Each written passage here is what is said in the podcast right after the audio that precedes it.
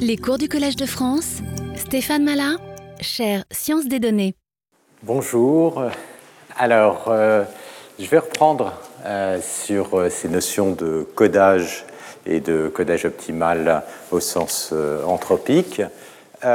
si vous vous souvenez, la dernière fois, je vous ai posé un petit problème, qui n'en est pas d'ailleurs un si petit que ça, qui était d'essayer de comprendre comment est-ce qu'on pouvait optimiser un codage euh, en allouant des mots binaires euh, les plus courts possibles de façon à minimiser la taille euh, du code en moyenne. Alors c'est ça qu'on va revoir maintenant.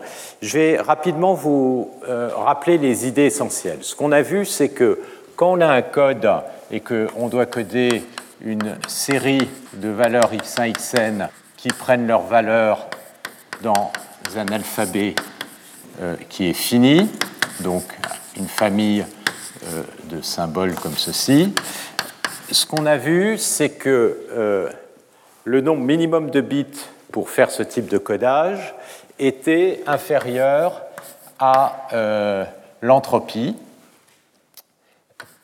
excusez-moi, supérieur à l'entropie, et on pouvait l'atteindre à un epsilon près, cette entropie, avec des codages qu'on appelle epsilon typiques.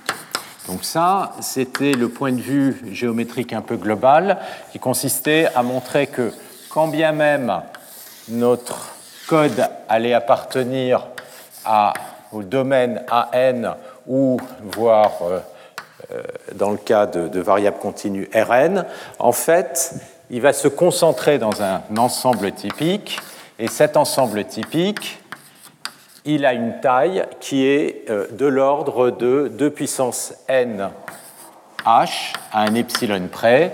Et donc, euh, on peut allouer un nombre de bits qui est le log, c'est-à-dire de l'ordre de h, pour euh, coder chacune des séquences. Et ce qu'on a vu, c'est qu'il n'existe pas d'ensemble typique plus petit, donc d'une certaine manière, on ne peut pas faire mieux. Donc ça, c'est les codes typiques qui consistent à essayer de voir donc si euh, l'élément qu'on va coder est à l'intérieur ou à l'extérieur. Si à l'extérieur, on a vu, on peut utiliser un code brutal. S'il est à l'intérieur, un code qui s'adapte au nombre euh, d'éléments dans l'ensemble typique, donc qui correspond à l'entropie.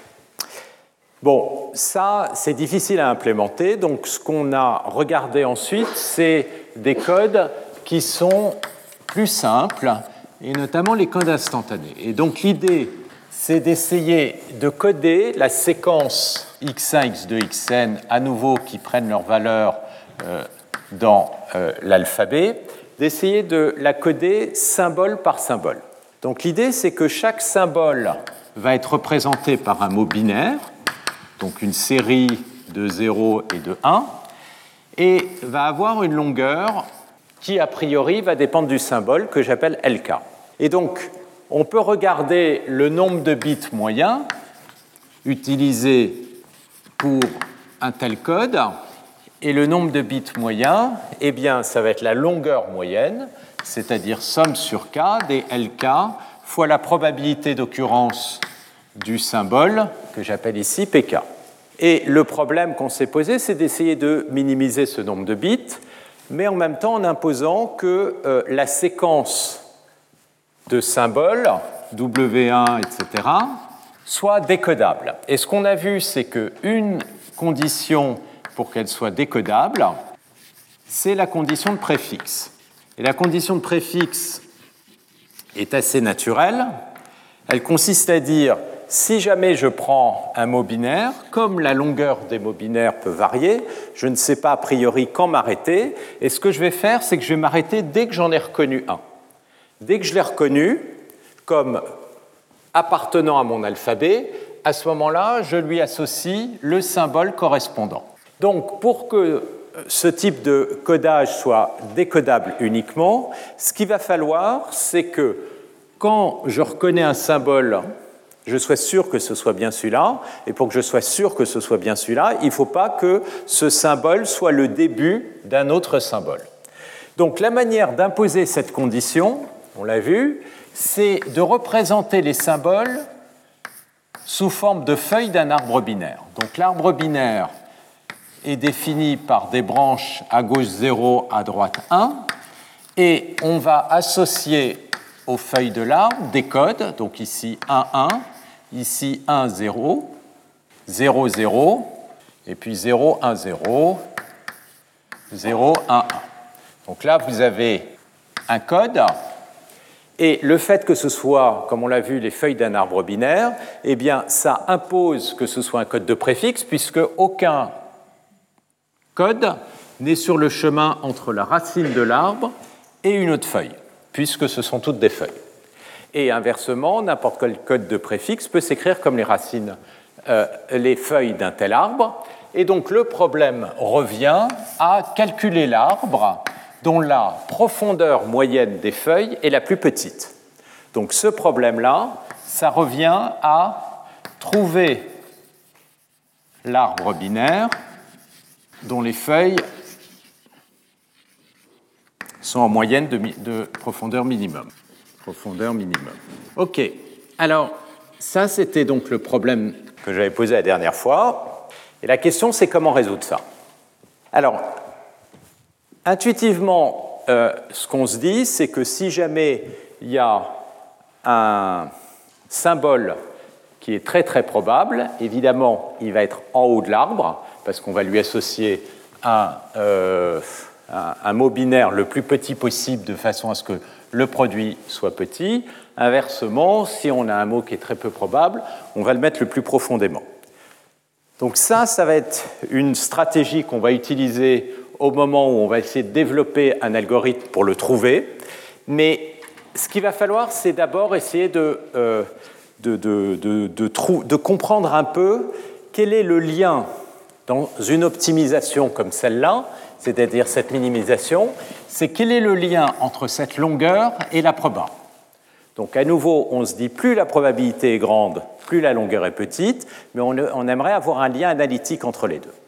Alors pour effectuer ce lien analytique, il y a un théorème qui va nous donner la solution, et ce théorème, c'est un des théorèmes de Shannon qui va relier à la fois, ce théorème va donner la de minimum, on va retrouver l'entropie, mais en même temps, il va nous donner une forme d'algorithme pour trouver le résultat. Donc, on va considérer une source, on appelle ça généralement en théorie de l'information une source, c'est une source de symboles. Donc, les symboles, c'est les AK. Et ce qui est donné, c'est les probabilités PK de chacun de ces AK.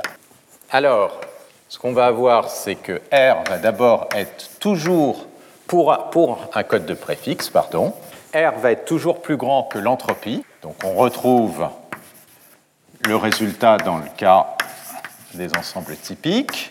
Et il existe un code, qui est le code de Shannon que je donnerai, mais qui n'est pas unique, tel que R soit plus petit que l'entropie plus un bit. Donc l'inefficacité d'un codage euh, comme ceci est au plus de 1 bit par rapport à l'entropie. Donc on va voir euh, d'où euh, vient cette inefficacité, mais tout le, résultat est basé sur un très joli lemme qui est très important en théorie de l'information qu'on appelle le lemme de Kraft. Alors le lemme de Kraft dit que si j'ai un code de préfixe, tout code de préfixe donc, qui est défini par des, euh, des mots binaires de longueur LK satisfait l'inégalité suivante, c'est que la somme sur K, donc si j'ai K symbole, des 2 puissance moins LK est plus petite que 1. Et en fait, cette condition, elle n'est pas simplement nécessaire, elle est suffisante. Savoir si L de WK, donc LK, satisfait cette inégalité, alors il existe, excusez-moi, LK un code de préfixe. Donc le code de préfixe est défini par les feuilles d'un arbre, mais c'est défini par une famille de mots binaires, pardon, tels que la longueur de ces mots binaires soit LK, les LK. Donc, condition nécessaire et suffisante pour avoir un code de préfixe, et donc définir les feuilles d'un arbre binaire, c'est que les longueurs satisfassent cette inégalité. Alors comment est-ce qu'on démontre ça? Ben, On va commencer par la condition qui est nécessaire. Donc je suppose que j'ai un code de préfixe. Ça veut dire que ce code de préfixe, je peux le représenter sous forme d'un arbre binaire. Et puis, ce que je vais prendre, c'est, je vais appeler M, LM, maximum, là, le maximum des LK sur tous les cas. Donc, c'est la profondeur maximum de mon arbre. D'accord euh, je vais l'appeler. Oui, on ne va pas mettre de M, pardon, pour garder notation. Je vais l'appeler M, la profondeur maximum. Donc, qu'est-ce que je peux faire? Je peux prendre chacune de mes feuilles, qui, elles, sont à une profondeur LK, et je peux les prolonger tout en bas de l'arbre. Donc, je vais les prolonger tout en bas de l'arbre. Donc, ici, à l'issue de cette feuille, si je la prolonge, je vais avoir un petit arbre binaire. Ici, j'ai un arbre binaire. Ici, si je, prolonge celle-là, je vais peut-être la prolonger en couleur, comme ça on verra mieux. Donc j'ai une feuille ici que je prolonge. Donc à chaque fois que j'ai fait une prolongation, je vais regarder le nombre de feuilles qui arrivent à la, profondeur m. Ben, si jamais j'ai ici une feuille pardon, de euh, la profondeur LK, elle arrive ici. Quand je vais arriver ici à la profondeur M, le nombre de feuilles ici que je vais avoir, ça dépend évidemment de la profondeur du sous-arbre M moins LK. Ça va donc être 2 puissance M moins LK. Et là, pour chacun à nouveau des arbres, je vais avoir des 2 puissance M moins L moins LK'. Maintenant, par définition, puisque chacun de ces nœuds sont des feuilles, les éléments que je vais avoir à la profondeur m ici sont tous disjoints. Donc qu'est-ce que ça veut dire? Ça veut dire que si je fais la somme des deux puissances m moins lk pour tous les éléments de mon code, eh bien le nombre d'éléments de feuilles que je vais avoir ici est plus petit que le nombre total de feuilles, et donc ça va être plus petit que 2 puissance m. Et donc si maintenant je divise par 2 puissance m, je vais bien avoir l'inégalité qui est ici. OK? Inversement, si j'ai une famille de mots dont les longueurs sont LK, ce que je vais faire, c'est que je vais commencer par ordonner les LK. L1 plus petit que L2, plus petit que le dernier. D'accord? Donc je suppose là que les indices sont dans l'ordre des longueurs. Je vais maintenant prendre les feuilles, donc en fait essentiellement faire l'inverse de ce que j'ai ici. Je commence par prendre les feuilles les plus profondes. Alors comme je les ai ordonnées, je vais avoir d'abord le plus gros groupe. Donc je vais d'abord avoir le plus gros groupe. Donc ça, ça va être le 2 puissance m moins L1. Et puis ensuite, le groupe suivant, de puissance m moins L2, etc., jusqu'à 2 puissance m moins Lk. Et je vais pouvoir placer tous mes groupes parmi ces feuilles, parce que j'ai supposé que j'avais cette propriété-là, et donc que j'ai cette inégalité. Et ensuite, ce qu'il suffit de faire, c'est prendre chacun de ces groupes, remonter jusqu'à leur feuille, qui va être évidemment une profondeur LK, et observez que vous obtenez un arbre qui est un arbre de préfixe, ce sont les feuilles d'un arbre binaire, et dont les mots binaires correspondent aux longueurs prescrites. Donc, j'ai maintenant pris mon problème, qui était un problème exprimé en termes de euh, conditions de préfixe, et en fait, je l'ai traduit en un problème d'optimisation qui maintenant devient un problème d'optimisation convexe, parce que j'ai simplement rajouté cette condition pour exprimer le fait que c'est un code de préfixe. Et donc maintenant, j'ai un problème de minimisation classique. Qu'est-ce que je veux faire? Je veux minimiser cette quantité, qui est une fonction linéaire des LK, sous une contrainte qui est une contrainte convexe. Donc pour minimiser une quantité sous contrainte inégalité convexe, je sais que je vais avoir une solution qui va être une solution unique, et cette solution unique, elle va être donnée par les multiplicateurs de Lagrange. Donc mon Lagrangien, je vais l'écrire, c'est la quantité que je veux minimiser ici, c'est-à-dire la somme sur k des LK fois la probabilité, plus le multiplicateur de Lagrange fois la contrainte, qui est le fait que la somme sur k des 2 puissance moins LK euh, moins, moins 1, j'aurais pu l'écrire 1 moins LK, oui, comme ça, donc soit négatif. Ok, donc maintenant, pour euh, obtenir le point sel qui va définir la solution, on va calculer la dérivée par rapport à LK, par rapport à chacune de mes variables. Donc la dérivée par rapport à LK, je vais ici avoir le premier terme qui va me donner pk, plus lambda. La dérivée par rapport à lk de 2 puissance moins lk, je vais avoir, euh, comme ce n'est pas e mais 2, ça va me faire sortir un log base e de 2 fois 2 puissance moins lk.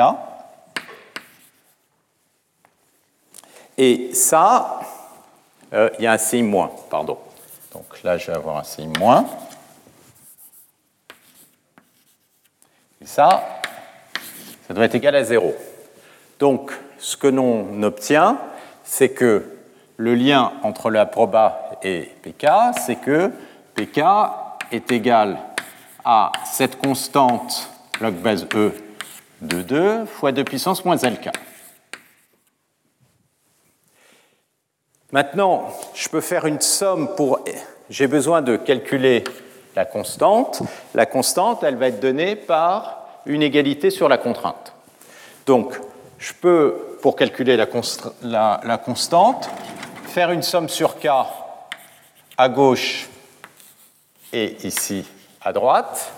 Comme la somme des probas ici vaut 1, et quand j'ai une égalité, la somme des deux puissances moins lk, ça vaut 1, ça, ça veut dire que lambda log base E de 2, multiplicateur, vaut 1.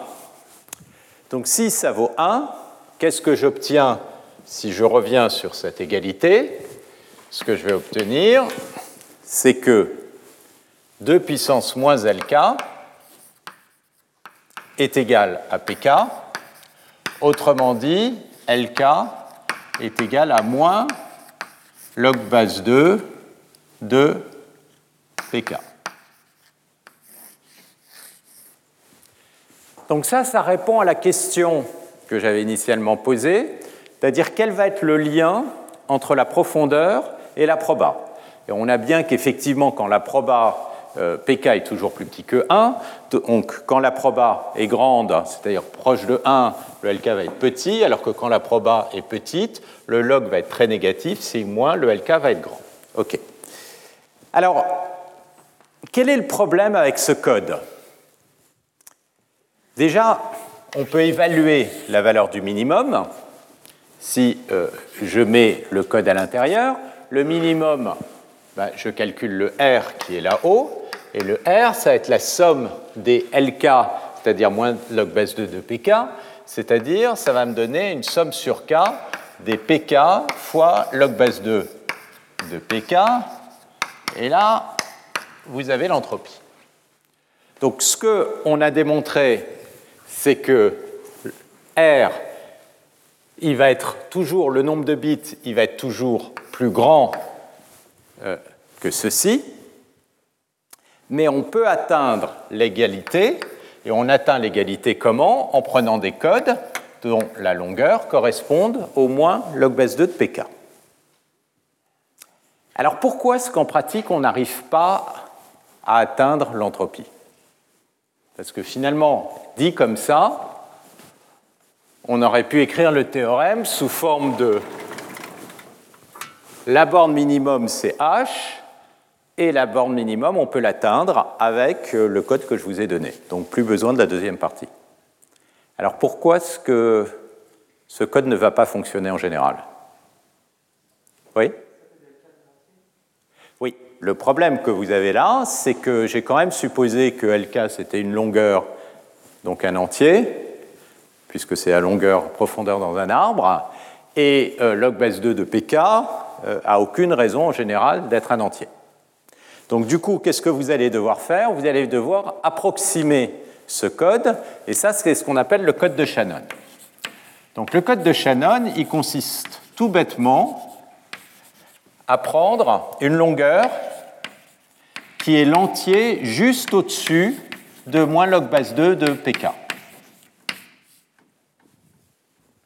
Et alors, juste par euh, précaution, on peut vérifier l'inégalité de Kraft, hein. la somme des deux puissants moins LK, somme sur K, eh bien, euh, ça va être bien plus petit. Comme les LK sont plus grands que le moins log base 2 de PK, et j'ai un 2 puissance moins LK, ça va bien être plus petit que somme sur K, 2 puissance moins, je vais avoir log base 2 de PK, et donc ça va me donner, quand le 2 et le log vont euh, euh, s'annuler, ça va bien me donner une somme sur pk qui va être égale à 1. Donc j'ai bien, effectivement, ce que j'ai fait, c'est que j'ai pris le code optimal qui donnait l'égalité, et puis je me suis passé au-dessus de manière à être au-dessous de l'inégalité, c'est-à-dire avoir une solution qui, selon le lemme de Kraft, correspond bien à un code de préfixe. Alors, comment ça va se placer par rapport à la borne optimum? Ben, je peux regarder la valeur de R, si je la calcule comme ceci. R, c'est égal à nouveau à la somme des LKPK. Et comme les LK, eh bien, je peux toujours dire que ça, c'est plus petit que moins log base 2 de PK plus 1.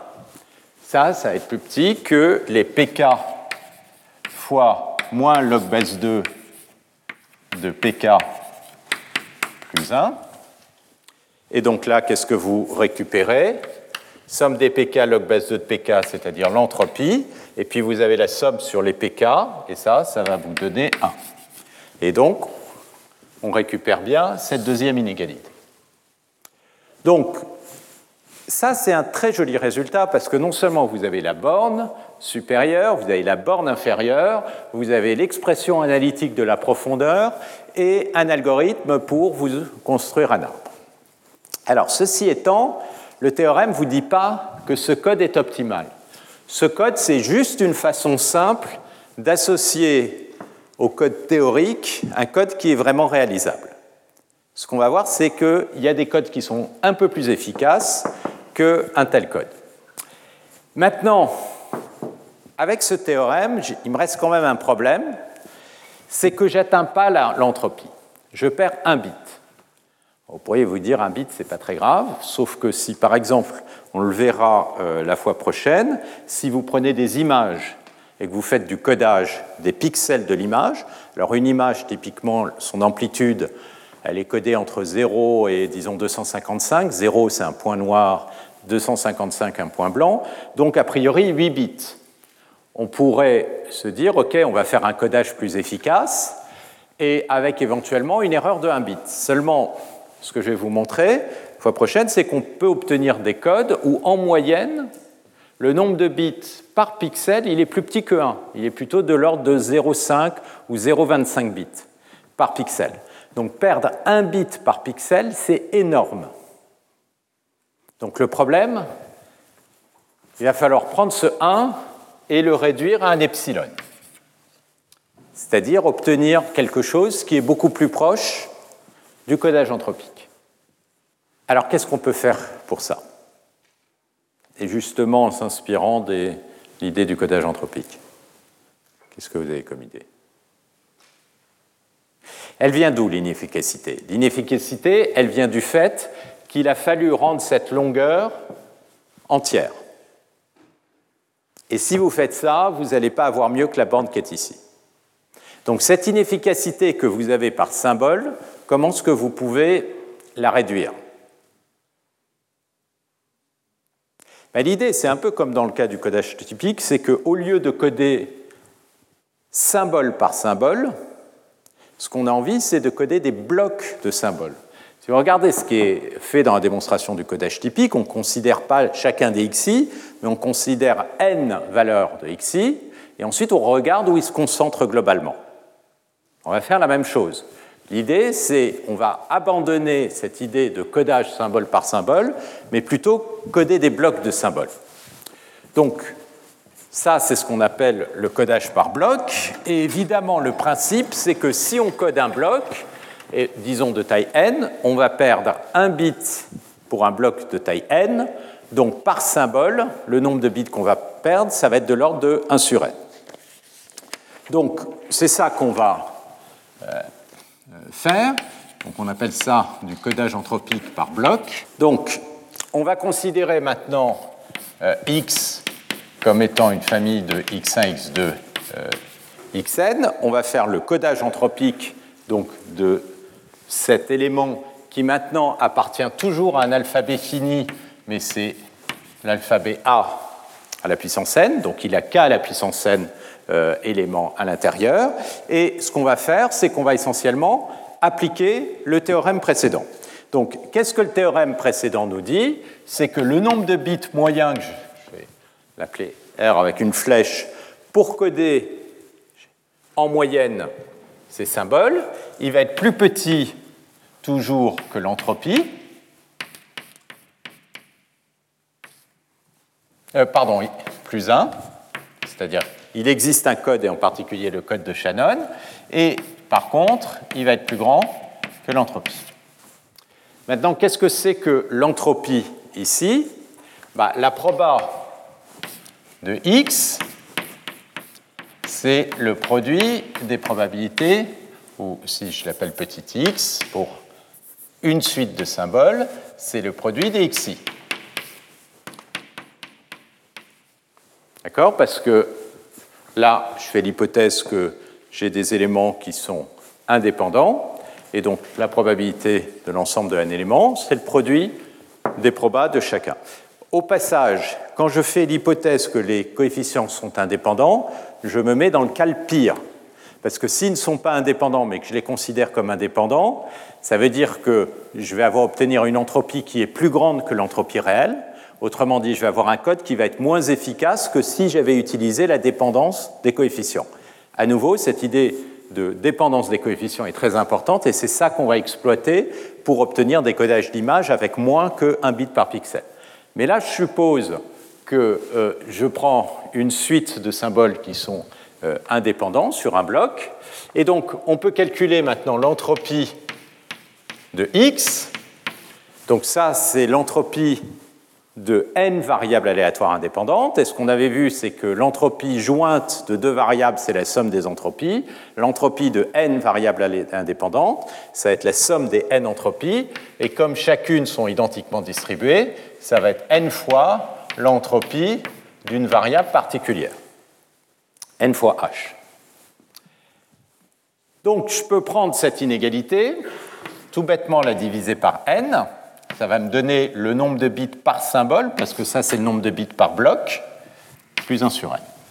Et donc le nombre de bits par symbole, R, eh bien, ça va être effectivement plus grand que l'entropie d'une des variables aléatoires, mais ça va être plus petit h plus 1 sur n si je prends par exemple un code de Shannon. Et donc là, j'obtiens bien, quand n tend vers l'infini, un code dont le nombre de bits par symbole va converger vers la borne optimale, qui est l'entropie. Et vous avez un algorithme qui permet de faire ça. Alors un algorithme qui permet de faire ça, mais euh, euh, oui, donc voilà, ça c'est une façon de le faire. Seulement, il n'est pas optimal. Il n'est pas optimal parce que, comme je vous l'ai dit, ça c'est une solution, mais ce n'est pas forcément celle qui va vous minimiser le nombre de bits moyen. Donc, on va finir ça en essayant de voir comment effectivement avoir le code optimal. Alors le principe, euh, le principe pour essayer euh, d'obtenir un code optimal, c'est une observation qui est basée sur une observation qui est très simple, qui consiste à dire si jamais j'ai un arbre qui va, qui va être optimal, si je prends deux feuilles de l'arbre, par exemple celle-là et celle-là, si l'arbre est optimal, alors normalement, cette feuille-là a toujours une proba, donc plus profonde, qui est plus petite que celle-là qui est au-dessus. Pourquoi? Parce que la profondeur ici est euh, donc plus petite que celle-là. Si ce n'est pas le cas, je peux interchanger les deux. Donc ça veut dire que je vais avoir un PK LK plus PK' LK'. Et comme cette proba est plus grande que celle-là, si jamais ceci n'est pas inférieur, si j'échange ces deux quantités, je vais obtenir une somme qui est plus petite. Et donc, il n'est pas optimal. Et donc, c'est cette idée qu'utilise euh, l'algorithme de Hoffman, qui va calculer le code optimal.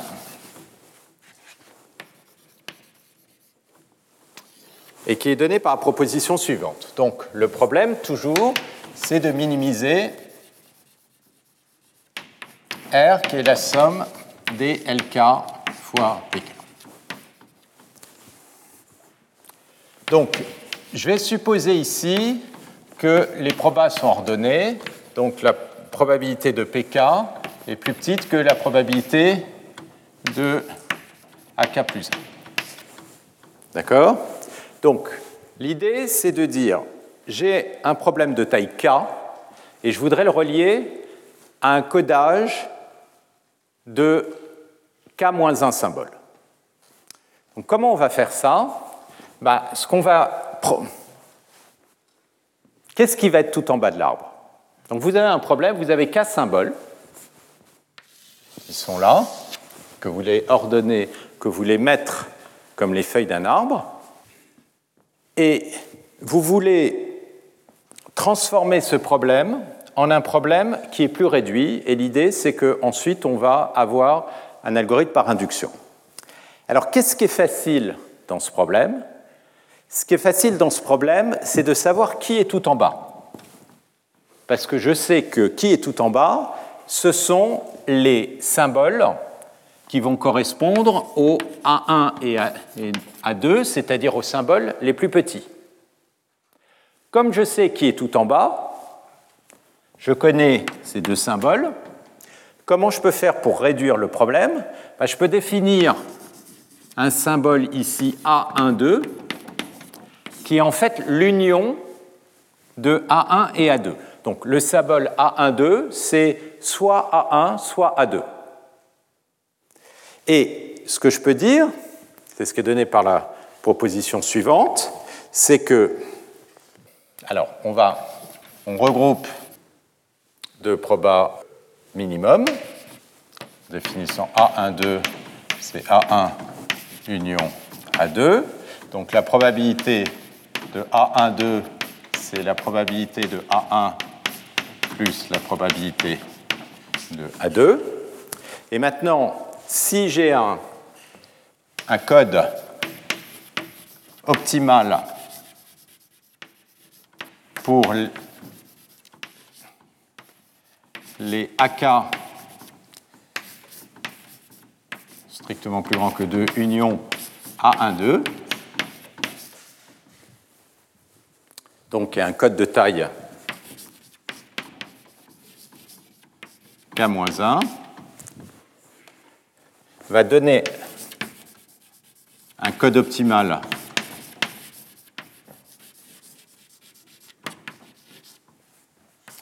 Pour l'ensemble des symboles, qui est de taille donc K, en divisant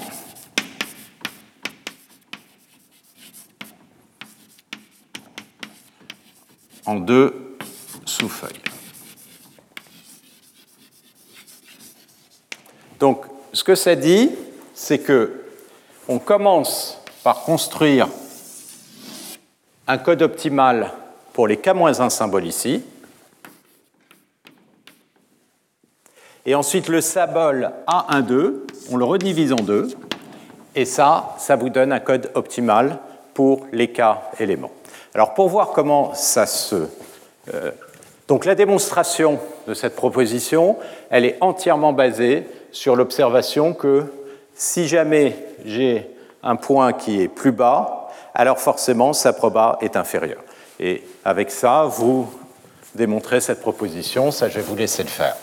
Ce que je vais plutôt faire, c'est vous donner un exemple pour voir comment ce, genre de choses permet de construire par récurrence cette proposition, le code de Hoffman. Donc je vais partir d'un exemple où j'ai des probas qui sont donnés.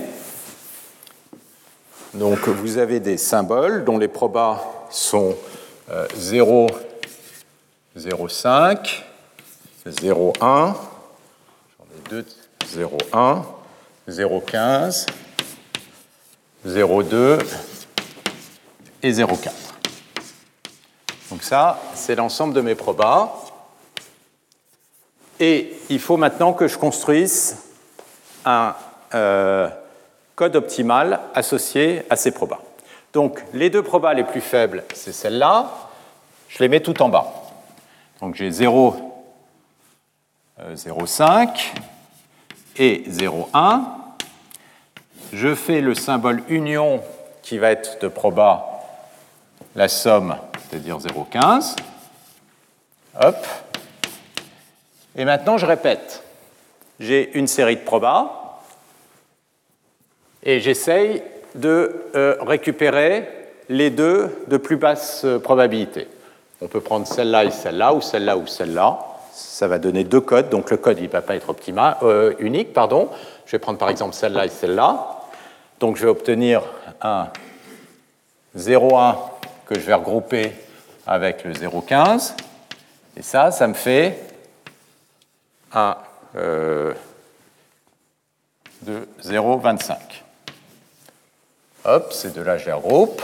0,25. Et maintenant, les deux de plus basse proba, c'est le 0,15 et le 0,2. Donc je vais rajouter ici mon 0,2. Hop, ça va me donner 0,35. Donc ça et ça, ça me donne 0,35. Et maintenant, les deux de plus basse proba, c'est ces deux-là, 0,25, 0,35, ce qui va me donner 0,6. Et le 0,6, je le regroupe avec le dernier qui est là, 0,4. Et voilà. Donc là, j'ai mon arbre et maintenant j'ai mon code. 0, 1, 0, 1, 1, 0, 1, 0, 1. Et donc à chacun de celui-là, par exemple ça, c'est un code qui vaut juste, qui est de taille 1, 0, 1. Celui-là, par exemple, c'est 0, 0, 0 etc. D'accord? Et là, vous pouvez calculer le nombre moyen de bits. Donc là, il suffit de faire la multiplication. En l'occurrence, vous pouvez vérifier, c'est 2,35. Ça, c'est la somme des LKPK avec l'arbre que je viens de, calculer. Donc les LK, c'est les profondeurs. Et ça, vous pouvez le comparer avec moins somme des LK, des euh, PK, pardon, log base 2 de PK qui serait le code qui atteindrait la borne de Shannon, et ça, c'est 2,28 en l'occurrence. Donc, euh, on a une efficacité qui est de 0,07, c'est-à-dire beaucoup moins d'un bit quand on fait ça, et on ne peut pas faire mieux. Voilà. Et maintenant, si vous voulez faire mieux, vous faites la même chose, mais sur des blocs qui sont plus grands. Donc, ça, ça nous résout algorithmiquement et théoriquement le problème de codage optimal dans des alphabets qui sont finis. Maintenant, ce qui va se passer, c'est que, en général, on n'a pas des valeurs qui sont euh, qui prennent un ensemble de valeurs finies. Parfois, ça arrive, mais bien souvent, on a plutôt affaire à des mesures, et ces mesures sont des réels. Donc, il va falloir comprendre comment on passe de euh, mesures réelles sur lesquelles on aimerait définir exactement les mêmes notions, c'est-à-dire les notions d'information, d'entropie, etc., et euh, voir comment on peut appliquer ce type d'algorithme, sachant qu'un réel, mais évidemment, il a un nombre infini de valeurs possibles. Alors, ce qu'on va voir, c'est que le point essentiel pour passer de l'un à l'autre, ça va être tout simplement euh, une quantification qui va consister à introduire une erreur, mais passer dans le domaine euh, des ensembles finis. Mais avant de faire ça, je vais commencer par regarder un peu comment on étend toute cette théorie, euh, notamment d'entropie, d'ensemble typique, au réel, pour essayer de conceptualiser un peu qu'est-ce que c'est que l'information, l'incertitude, dans un monde où euh, les valeurs sont à valeur réelle. Et en fait, on va avoir une extension qui est euh, assez simple en étendant simplement la notion d'entropie. Donc on va introduire la notion d'entropie différentielle.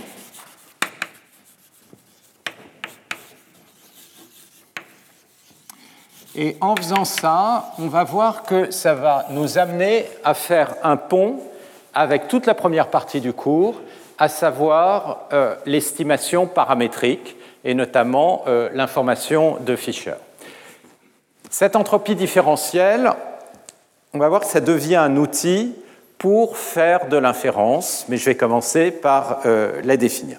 Donc la définition de l'entropie différentielle, donc vous avez maintenant x qui a valeur réelle, et j'ai une proba que je vais supposer avoir une densité par rapport à la mesure de Lebesgue, donc c'est une densité P de x sachant que x ici va appartenir à R. D'accord?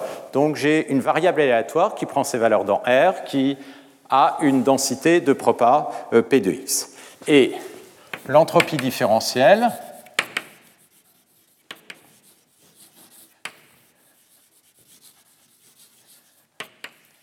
c'est tout simplement la version de l'entropie de Shannon, mais écrit sous forme de proba continu, donc ça va être une intégrale. Tout ce que je fais, c'est que je remplace la somme discrète par une intégrale, donc c'est log de p de x dx, où x ici est à valeur réelle, ça peut être dans R, ça peut être dans Rn, peu importe. Hein. Donc ça, c'est l'entropie différentielle. Donc la grosse différence, c'est qu'elle n'est euh, pas forcément positive. Alors pour vous en persuader, vous prenez un exemple.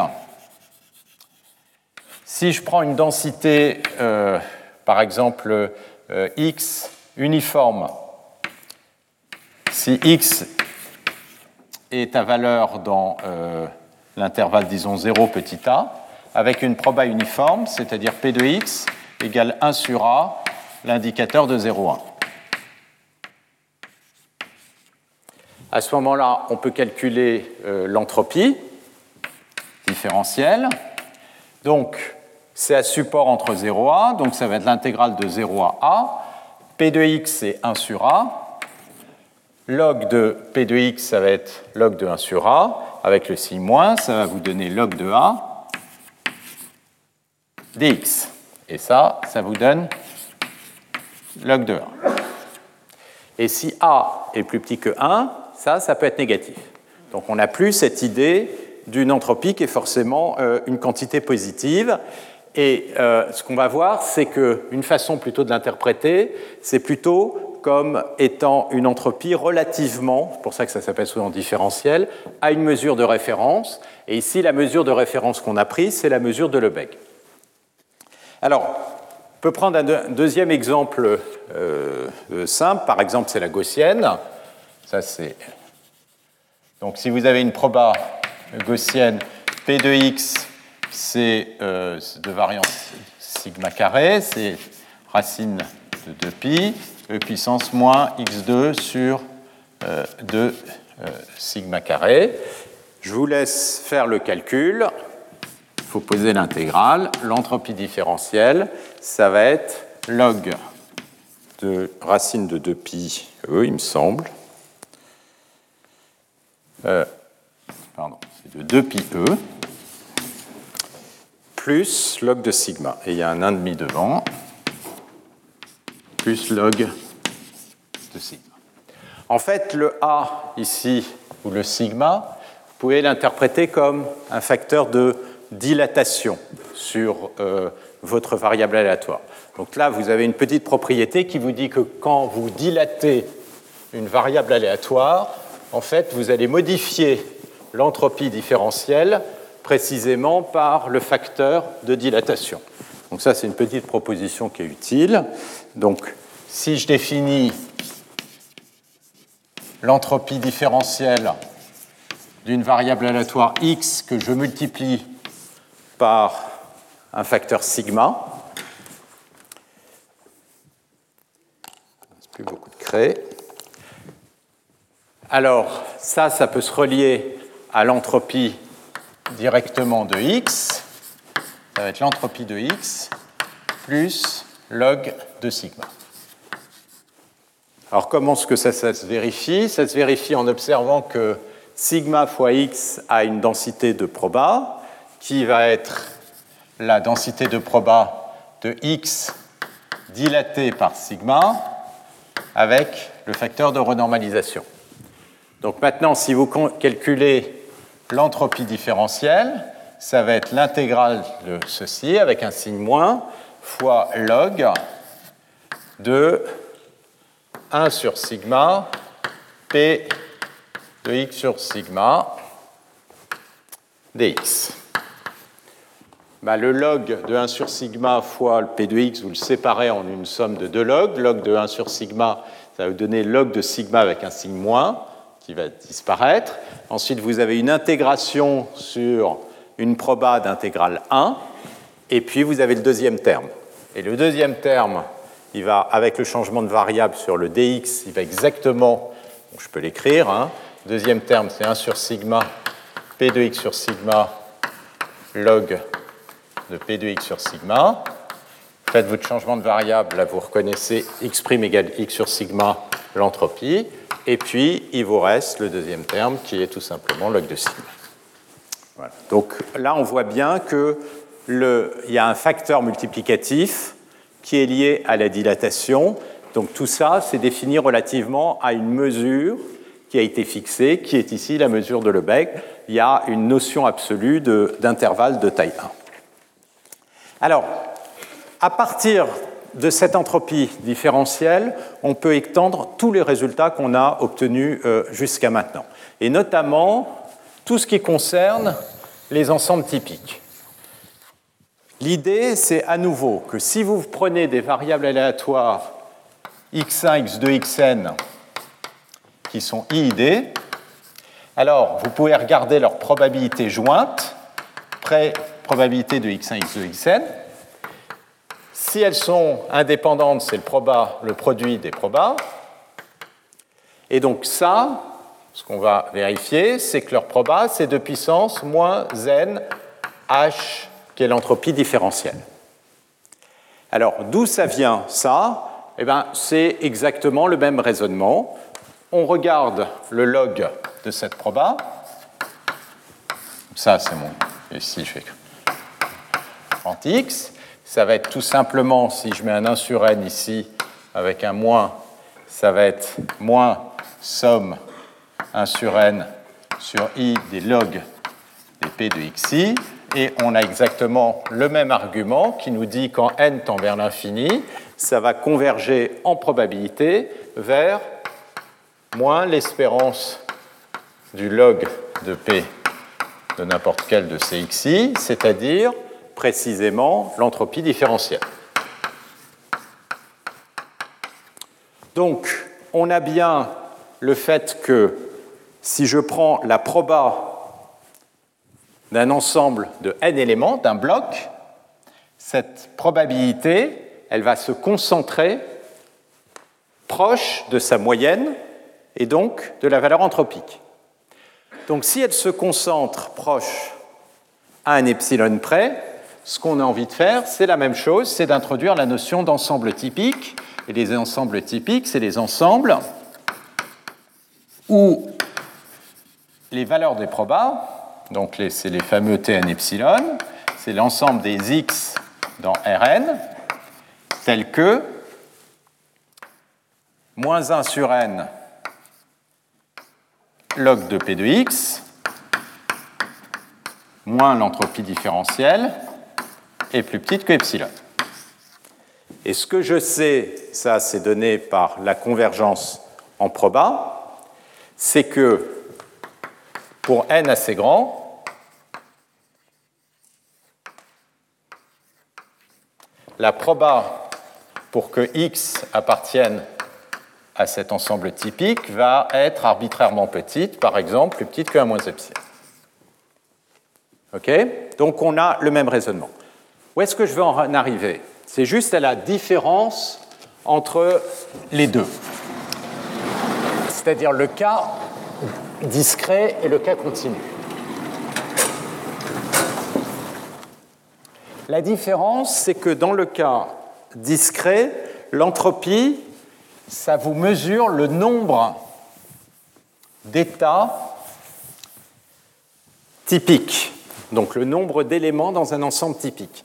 Là, évidemment, l'entropie, ça ne peut pas vous donner ça, vu que euh, vous avez des, des, variables qui sont réelles, et donc vous allez avoir un nombre infini d'éléments dans un ensemble typique.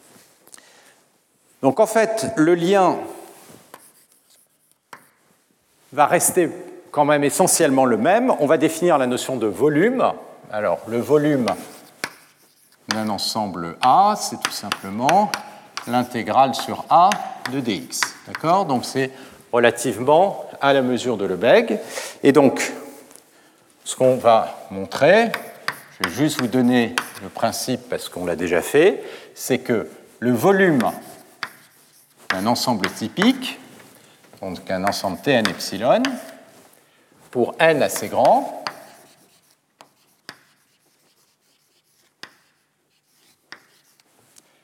il va être plus petit que 2 puissance, même égalité que celle qu'on avait, l'entropie différentielle plus epsilon, et il va être plus grand que 1 moins epsilon, 2 puissance n, l'entropie différentielle, moins epsilon. Donc je vais juste vous donner un côté de l'inégalité, parce qu'à nouveau c'est la même démonstration, mais juste pour voir comment euh, le volume ici euh, apparaît. Donc un côté de l'inégalité, vous vous souvenez, ce qu'on avait fait, c'est qu'on avait observé que si j'intégrais la proba P de x partout euh, dans le domaine, évidemment ça c'est toujours plus grand que l'intégrale de la proba sur l'ensemble typique,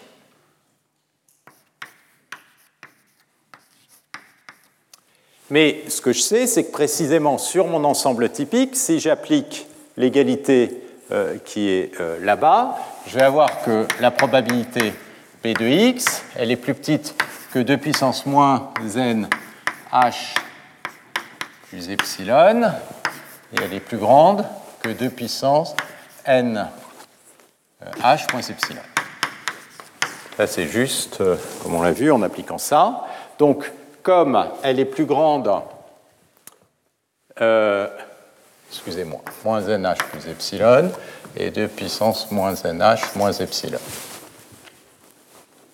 Ça, ça doit être bon. Donc cette proba, elle est plus grande que 2 puissance moins nh plus epsilon. Donc ça, c'est à nouveau plus grand que 2 puissance moins n h, sachant que h a entropie différentielle plus epsilon fois l'intégrale sur Tn epsilon de dx. Et donc, vous obtenez bien le volume de l'ensemble typique fois 2 puissance moins n h plus epsilon.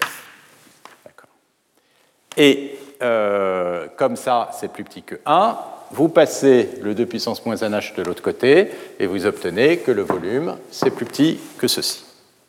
Donc ça, ça vous dit, et puis pareil de l'autre côté, on a vu, en appliquant le fait que la proba de x appartenant à tn epsilon est plus petit que 1 moins epsilon, vous appliquez la même démonstration, vous avez la deuxième inégalité. Donc ça, ça vous dit quoi? Ça vous dit que ces ensembles typiques, ils ont des volumes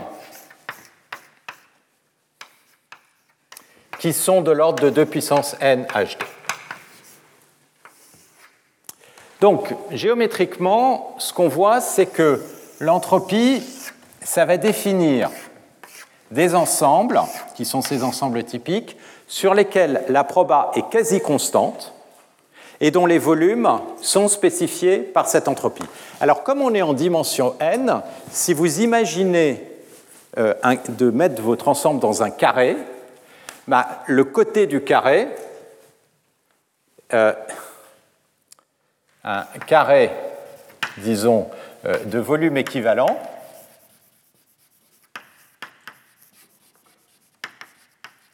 il a un côté de taille l'entropie, un côté de taille de puissance HD, parce que le volume, c'est le côté du carré à la puissance de la dimension, c'est-à-dire à la puissance n. Donc, autrement dit, vous pouvez voir l'entropie différentielle comme étant le log de la largeur du carré de même volume.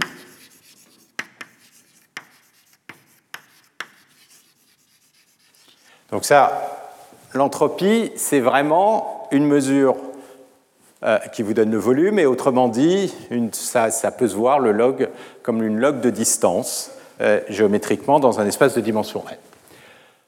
Alors, quand on va vouloir passer à des euh, codages discrets, ce qu'il va falloir faire, c'est prendre ces ensembles et définir un nombre le plus petit possible d'éléments à l'intérieur de ces ensembles qui vont vous permettre d'approximer chacun des points dans cet ensemble. Et pour ça, typiquement, l'idée, c'est qu'on peut définir des espèces de petites boules, donc de faire du pavage de ces ensembles avec des petites boules, de manière... Pourquoi des boules? Parce qu'on va introduire une erreur, mais on aimerait que cette erreur soit pas soit minimum. Donc on va définir des petits ensembles autour de chacun de ces éléments. Et ça, ça va définir des symboles qui vont permettre d'approximer n'importe quel élément dans l'ensemble à une erreur epsilon donnée. Donc le, le, jeu, dans toute sa complexité du codage, ça consiste à définir ainsi des formes qui vont épouser les frontières de l'ensemble et qui vont permettre de couvrir tous les ensembles typiques. Là encore, ce qu'on va voir, c'est qu'il y a des façons qui sont beaucoup plus simples que directement voir le problème euh, en grande dimension. Alors, avant de euh, passer à cela, ce que je voudrais, c'est maintenant vous faire le lien entre ces notions d'entropie et l'inférence. Et donc ça, ça se fait à travers la notion d'estimation par entropie maximum. C'est quelque chose qui a été évoqué par euh, Brice Ménard et euh, un petit peu, je crois aussi, par Jean-François Cardozo dans leurs exposés. Et c'est quelque chose qui va sans doute être repris juste après par l'exposé de Frank Nielsen sur la théorie de la géométrie de l'information. L'idée qui a été développée par James, donc ça c'est dans les années 50, euh, exactement en 1955, ça a été d'essayer de définir des densités de, de proba à partir d'informations partielles. Et l'inspiration, elle vient vraiment de physique statistique. Si vous prenez par exemple la température en physique statistique, la température c'est une mesure de l'énergie cinétique moyenne, de, par exemple, euh, des particules d'un gaz. Donc vous avez une mesure, c'est cette moyenne qui est euh, la valeur de, cette énergie cinétique, et à partir de cette mesure, vous aimeriez définir la, configuration du gaz. D'accord? Et ce que euh, Maxwell, Boltzmann ont fait, c'est ils ont observé que finalement, la manière, si vous avez, si la seule contrainte est donnée euh, par cette température, la manière dont le gaz va se, mettre à l'équilibre, c'est en optimisant le nombre possible de configurations. Et donc, le gaz peut se retrouver dans n'importe quelle configuration possible pour lequel son énergie cinétique moyenne va être celle-là, et chacune de ces configurations a une probabilité qui va être égale. Et donc, on retombe sur le même genre d'idée que l'ensemble typique, c'est-à-dire que le gaz va se mettre, euh, la, configuration, c'est-à-dire l'ensemble des, vitesses possibles, ça va correspondre à un point d'un ensemble typique. Chacun de ces points a à peu près la même euh, probabilité, et c'est l'ensemble euh, typique total, ça pardon, les, ensembles typiques vont correspondre aux ensembles les plus grands possibles pour lesquels cette contrainte va être satisfaite.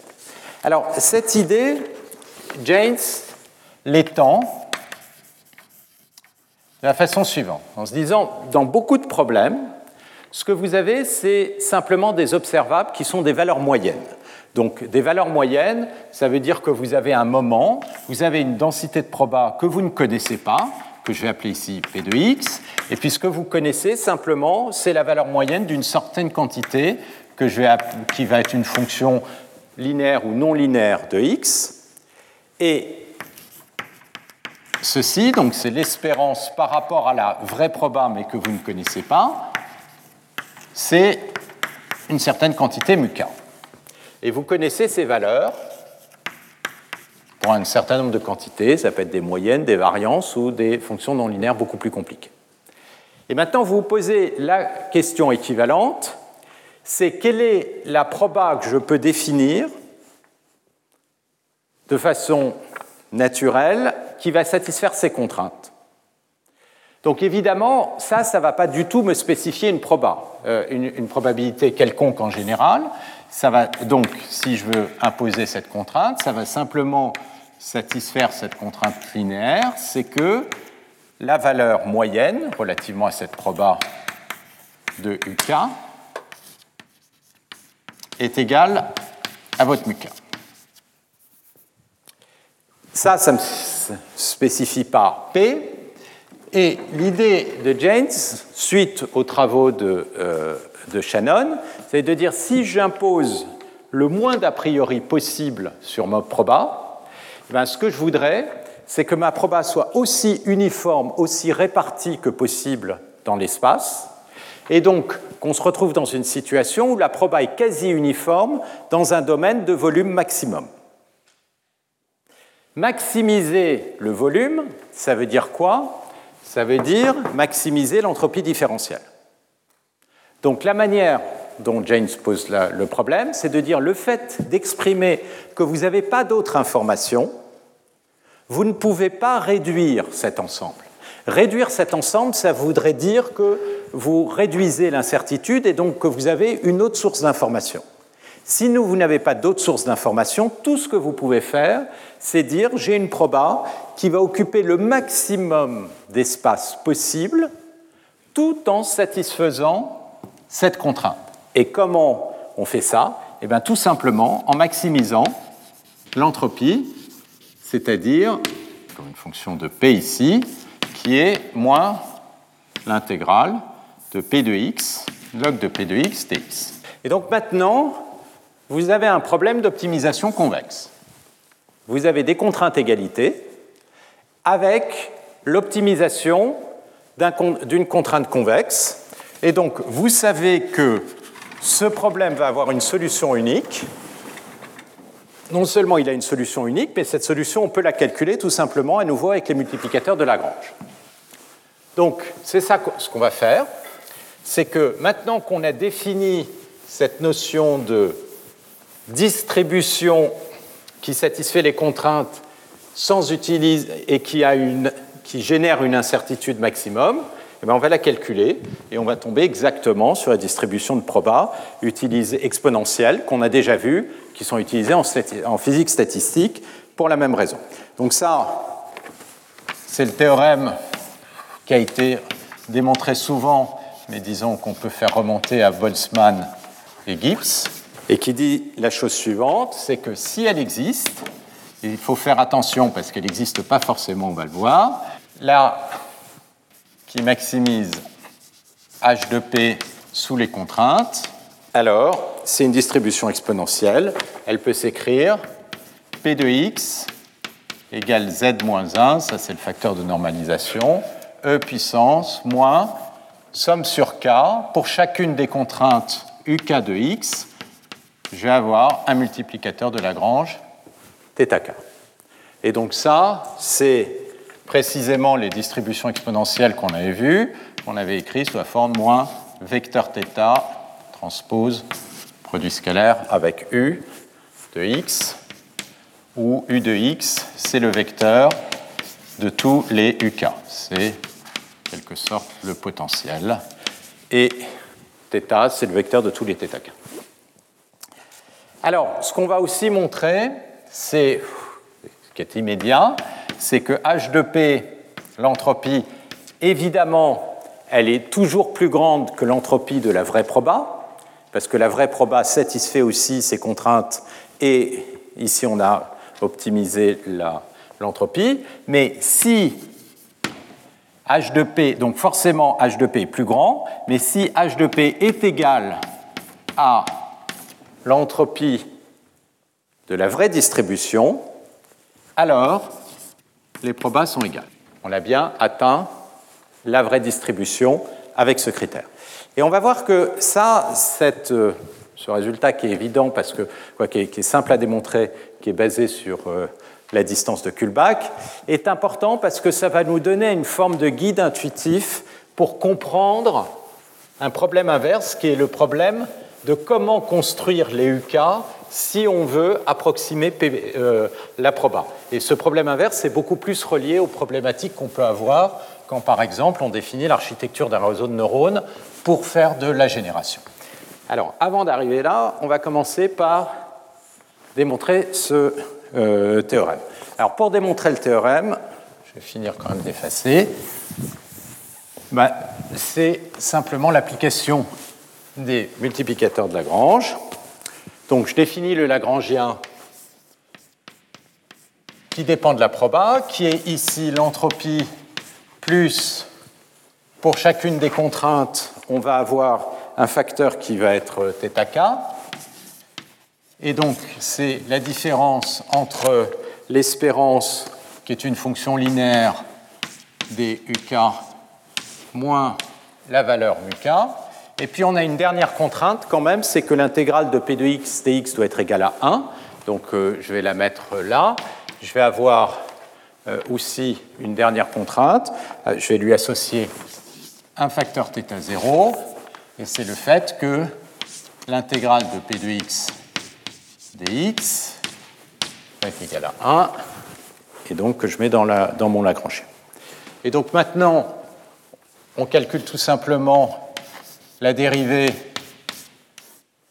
au sens de gâteau, mais vous pouvez le voir comme la variable p de x. Intuitivement, vous remplacez cette intégrale par une somme et vous faites la dérivée par rapport à la variable p de x. Donc si je fais la dérivée de l'entropie par rapport à la variable euh, p de x, je vais avoir euh, mon, le premier terme, ça va me donner le log de p,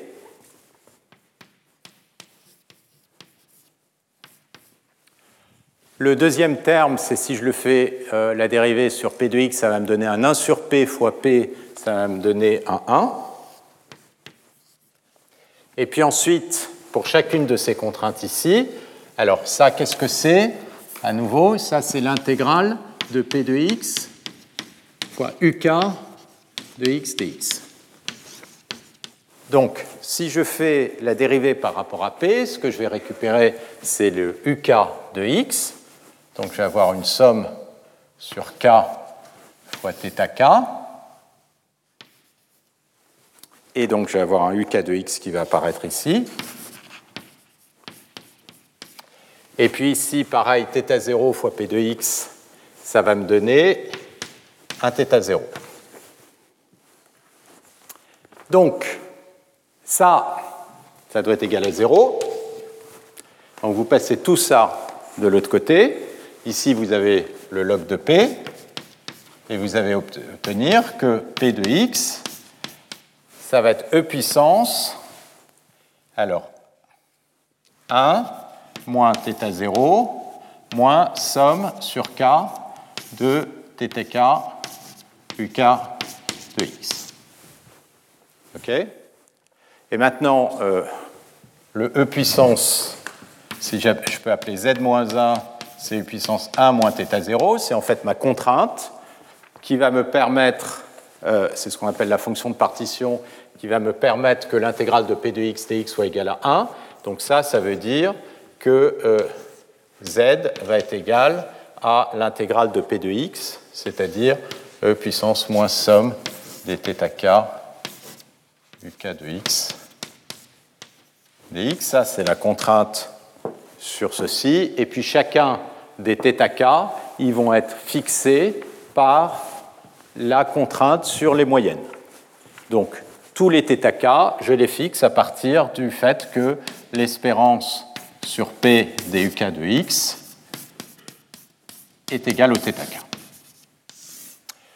Donc, si elle existe, ce que j'ai démontré là, c'est que je vais bien avoir une densité de proba qui va avoir cette expression-là.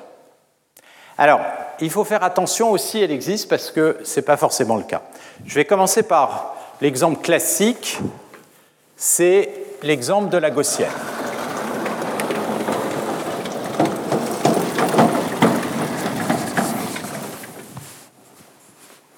Alors, si je prends en dimension quelconque une gaussienne, pardon, non pas la gaussienne, je vais commencer par les contraintes. Si je prends le problème, pardon, où on impose la moyenne et la variance. Donc ça, euh, c'est le problème le plus simple, plus variance. Alors si je vous le fais en dimension grande, c'est non pas variance, mais je vais prendre la matrice de covariance. Donc je vais appeler C la de corrélation. Je vais commencer par définir la moyenne. La moyenne de x est mu. Ça peut être un scalaire, mais ça peut être un vecteur si x est en dimension n. Et la covariance, ça va être l'espérance de x moins sa moyenne, c'est la matrice, x moins sa moyenne transposée. Donc ça, c'est une matrice de covariance. Donc là, vous avez toute une famille de contraintes si euh, x est à valeur dans Rn. Et la question, c'est sous ces contraintes, quelle est la distribution qui va minimiser, euh, qui va satisfaire pardon, cette contrainte et maximiser l'entropie? Ce qu'on sait, c'est qu'elle a une distribution qui va être une distribution exponentielle dans les U. Les U, c'est quoi? Bah, C'est x et une forme quadratique de x. Donc ce que je sais, c'est que je vais avoir une distribution où ici, je vais avoir une forme linéaire et quadratique de x. En fait, ce que vous pouvez vérifier, c'est que cette forme, ça va être tout simplement x moins mu, l'inverse de la matrice de covariance, fois x.u avec un facteur 1,5 ici. Et ça, c'est le p de x avec le facteur de normalisation qui fait que l'intégrale est égale à 1. Et donc, c'est bien une gaussienne.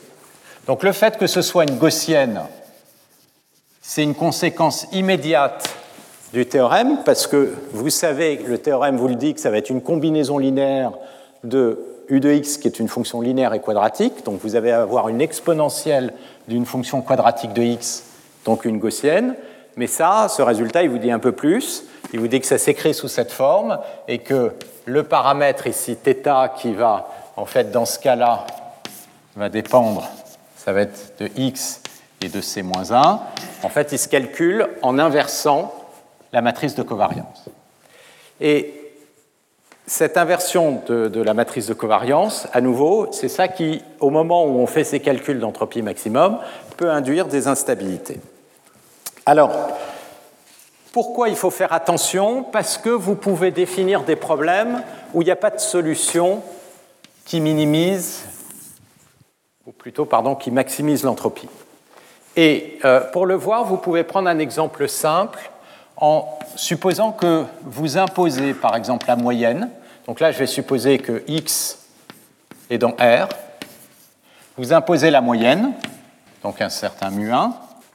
Vous imposez le carré, mu2. Et vous imposez aussi le moment d'ordre 3, mu3. Donc, si jamais il y avait une solution, bah, cette solution, elle s'écrirait sous la forme e puissance moins θ1 fois x, moins θ2 le u de x c'est x carré, x carré, moins θ3, x cube. Et le problème, c'est qu'évidemment, ça, c'est pas intégrable, à cause du x cube. Parce que le x cube, il va tout faire tendre vers l'infini, suivant le signe de θ3, soit à cause de x tendant vers moins l'infini, soit vers plus l'infini. Mais ce que vous savez, c'est que une expression comme ça, c'est pas intégrable. Donc, pour que ce soit intégrable, il faut que le θ3 soit égal à 0, mais il vous reste plus que deux variables θ1 et θ2, et vous n'allez pas être capable d'ajuster trois moments. Alors, il y a une observation quand même, c'est que vous pouvez commencer par dire, OK, j'élimine celle-là. Si j'élimine cette contrainte, j'en ai plus que deux. À ce moment-là, je sais que la solution avec simplement ces deux contraintes, elle va être sous cette forme-là. Et donc, et qu'est-ce que je sais Je sais que l'entropie de ceci est plus grande que l'entropie de la solution euh, euh, est, plus grande que l'entropie de la solution avec les trois contraintes parce que j'ai moins de contraintes. Donc j'ai moins de contraintes et je maximise l'entropie, je vais donc être libre d'obtenir une solution d'entropie plus grande. Donc cette solution-là, c'est une borne supérieure sur la solution optimale qui imposerait les trois contraintes. Qu'est-ce que ça me dit? Ça me dit que le problème, ce n'est pas que l'entropie tende vers l'infini. J'ai une borne supérieure sur l'entropie. Et la borne supérieure sur l'entropie de ce problème-là, elle est donnée par exemple par l'entropie de la gaussienne qui satisfait ces deux contraintes. En fait, le problème, c'est que je peux m'approcher de la solution d'entropie maximum, mais j'ai un ensemble qui est ouvert. Je ne peux jamais l'atteindre. Et c'est pour ça que le théorème n'est pas satisfait parce que cette distribution, effectivement, il y a une borne supérieure, il y a une entropie maximum qui peut être atteinte, mais il n'y a aucune distribution qui atteint exactement cette entropie maximum. Et on peut faire un exercice pour construire petit à petit une séquence de probas qui va converger vers l'entropie maximum.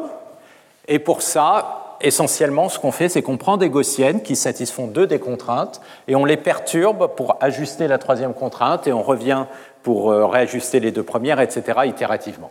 Mais le principe, c'est simplement pour dire, attention, la bande supérieure de l'entropie peut exister sans pour autant que vous ayez une proba qui atteigne cette bande supérieure. Et dans ce cas-là, cette proba n'aura pas une expression sous forme d'une probabilité exponentielle. Voilà, alors je vous avais dit qu'il y aurait un lien avec euh, les problèmes d'inférence. Ben, maintenant, ce lien, il apparaît de façon assez claire à partir du théorème. Parce que, qu'est-ce que vous avez fait? Vous êtes parti de contraintes et vous en avez déduit une famille de probas paramétrés. Donc finalement, on peut se poser la question maintenant sous forme d'une famille de probas paramétrés. J'ai une distribution de probabilité P bar que je ne connais pas ce que je peux essayer, c'est de choisir le paramètre de ma famille qui va au mieux approximer la distribution de proba. Et ça, c'est le sujet de toute la première partie du cours. Et euh, l'idée dans ce cas-là, c'est de maximiser la vraisemblance.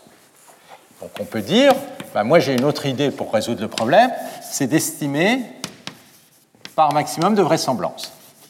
Alors, si vous estimez par maximum de vraisemblance, vous allez calculer la vraisemblance, ou la log vraisemblance, si vous vous souvenez. La log vraisemblance, ça va être le log de la proba qui dépend du paramètre θ.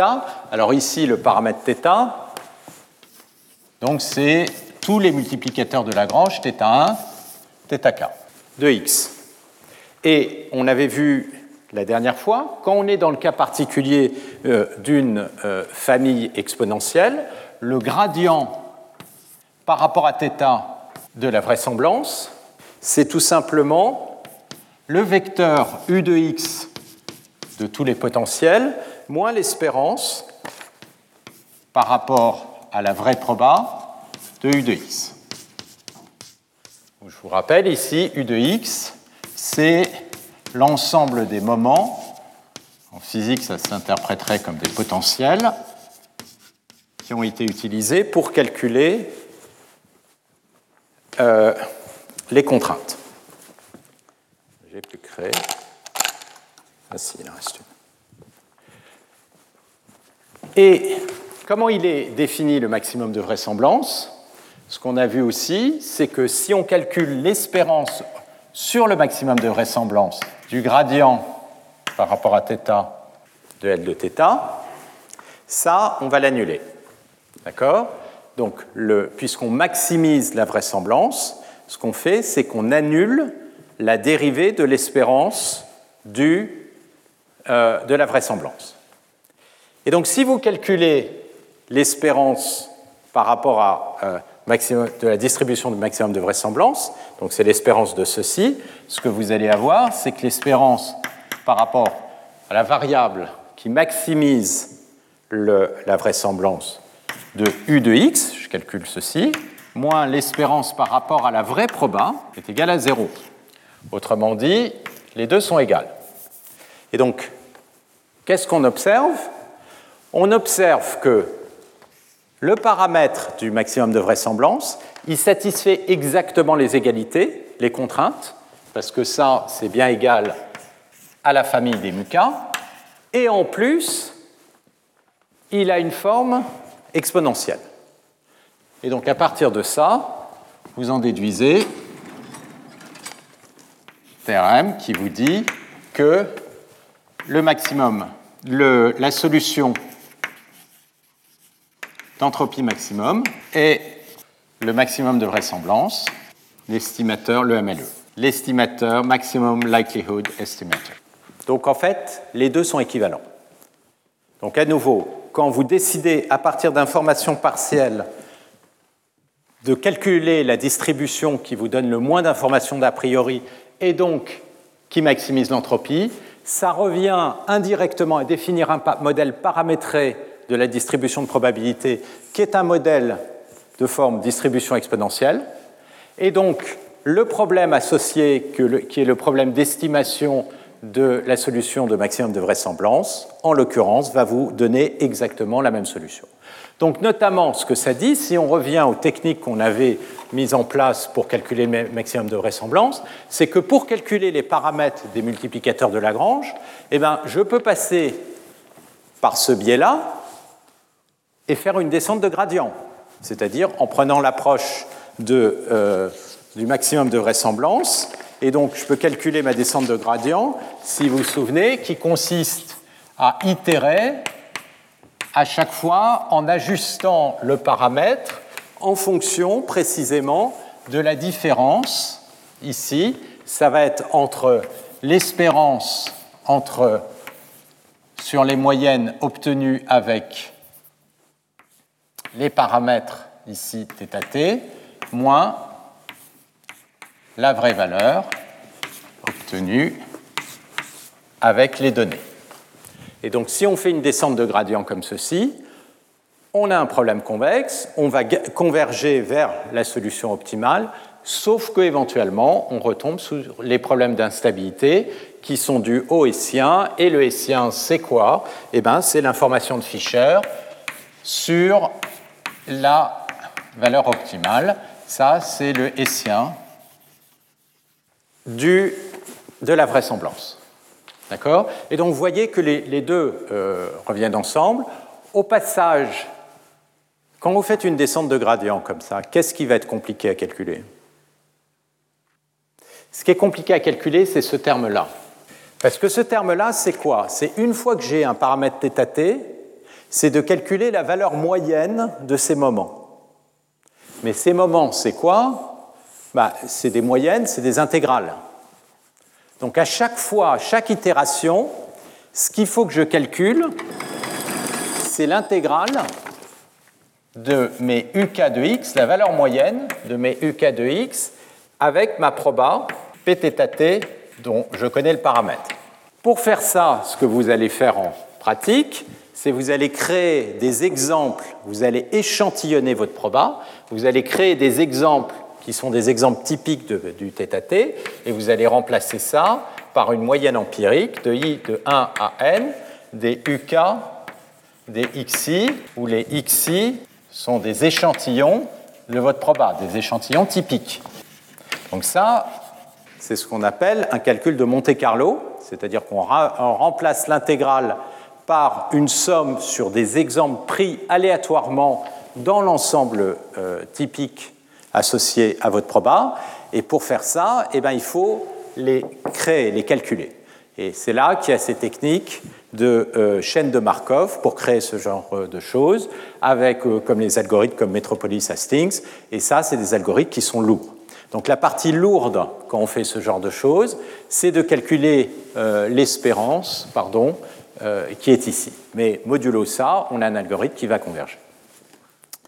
Alors, je voudrais juste parce qu'il y a un point que je n'ai pas abordé, que je voudrais juste euh, mentionner, c'est euh, le point qui est lié, donc euh, je vais prendre deux, minutes, deux, trois minutes de plus, c'est le point qui est lié à cette propriété ici, qui est intéressant. Cette propriété, elle dit, OK,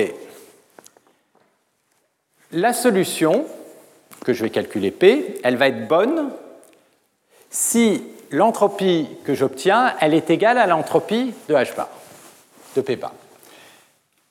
Maintenant, cette observation, elle est importante si vous retournez le problème. Le problème, bien souvent, il n'est pas posé, alors en physique, il peut être posé sous forme de voilà les observables, calculez-moi l'état du système. Mais en machine learning, ça va être différent. En machine learning, ce qui va se passer, c'est que vous allez avoir des données. Ces données sont distribuées selon une proba P bar, et vous voulez trouver des descripteurs à partir de quels vous allez calculer des valeurs moyennes de vos descripteurs et qui vont vous permettre d'obtenir un modèle. Et ce que vous espérez, c'est que le modèle, il est aussi proche que possible de la vraie proba. Et la question, par exemple, ces descripteurs, c'est quoi? C'est vous rentrez X dans un réseau, vous allez avoir un grand réseau avec éventuellement des centaines de couches, et puis hop, la dernière couche, ça va vous donner tous les U de X. Et vous aimeriez savoir, c'est quoi les U de X qui vont vous permettre d'obtenir une densité de proba qui est la meilleure approximation possible? Dans ce cas-là, l'entropie du P bar, elle est donnée, parce que vous êtes en train d'essayer d'approximer un phénomène qui existe. Donc ça, c'est donné. Donc ce que vous savez, c'est que votre modèle, il va toujours avoir une entropie plus grande, mais vous aimeriez qu'elle se rapproche. Donc ce que vous voulez, c'est trouver, essayer de minimiser l'entropie maximum, c'est-à-dire construire un modèle qui va vous donner une entropie maximum qui est la plus petite possible. Parce que si vous arrivez à le minimiser, alors vous allez atteindre la vraie entropie et donc vous allez avoir un modèle parfait. Donc tout le problème de trouver des descripteurs, vous pouvez le voir comme un problème de minimisation d'une entropie maximum. C'est comme un problème minimax. Vous minimisez euh, l'entropie maximum. Et la question, c'est, OK, bah, comment on peut minimiser une entropie? Qu'est-ce que, intuitivement, ça veut dire? Comment on peut faire quand on attaque ce genre de problème? Alors, la première chose qu'on peut faire, c'est construire un modèle très simple. Et ça, ça apparaît tout le temps euh, comme le premier terme en physique. Ça va être un modèle où on va imposer la moyenne et la covariance. Ça veut dire que vous allez construire d'une certaine manière une énergie dont les deux premiers termes, ce sont des termes quadratiques, et ça en physique, ça correspondrait au terme d'énergie cinétique. Et puis ensuite, ça ne va pas être suffisant, parce que si vous imposez simplement moyenne et covariance, vous allez obtenir un modèle gaussien, et je vous avais expliqué la dernière fois que les modèles gaussiens, je vous avais montré des images, la turbulence, ça ne marche pas très bien, les modèles gaussiens. Il faut d'autres contraintes. Et donc maintenant, question, comment je fais pour trouver d'autres contraintes? Donc vous avez un champ, vous avez déjà calculé un modèle gaussien en spécifiant la moyenne, la covariance, et de toute évidence, votre champ n'est pas gaussien, et vous voulez rajouter d'autres contraintes. Comment vous pouvez essayer de vous y prendre? Il y a une manière d'attaquer le problème, c'est d'essayer d'obtenir des mesures qui sont parcimonieuses. Qu'est-ce que ça veut dire? Si je regarde, si vous avez un modèle gaussien, donc vous allez avoir un modèle qui en grande dimension ressemble à une ellipsoïde comme ça, et le long de n'importe quelle direction, si vous projetez votre modèle, la distribution de probabilité, ça va être une gentille gaussienne.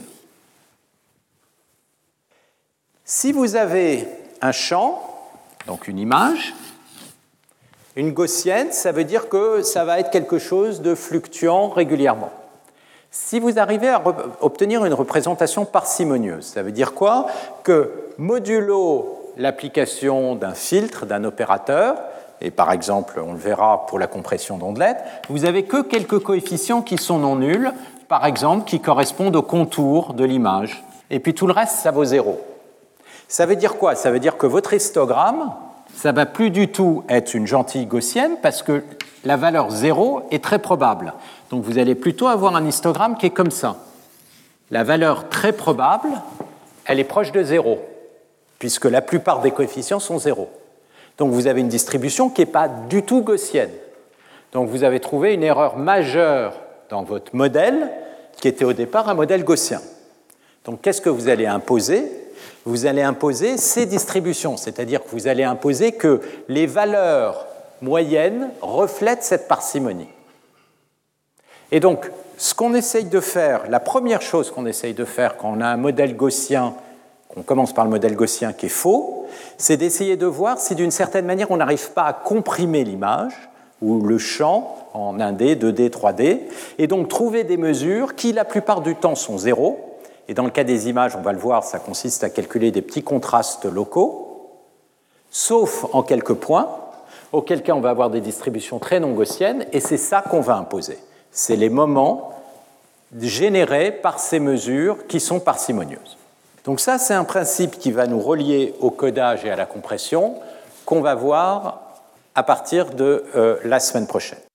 Retrouvez tous les contenus du Collège de France sur www.colège-2-france.fr.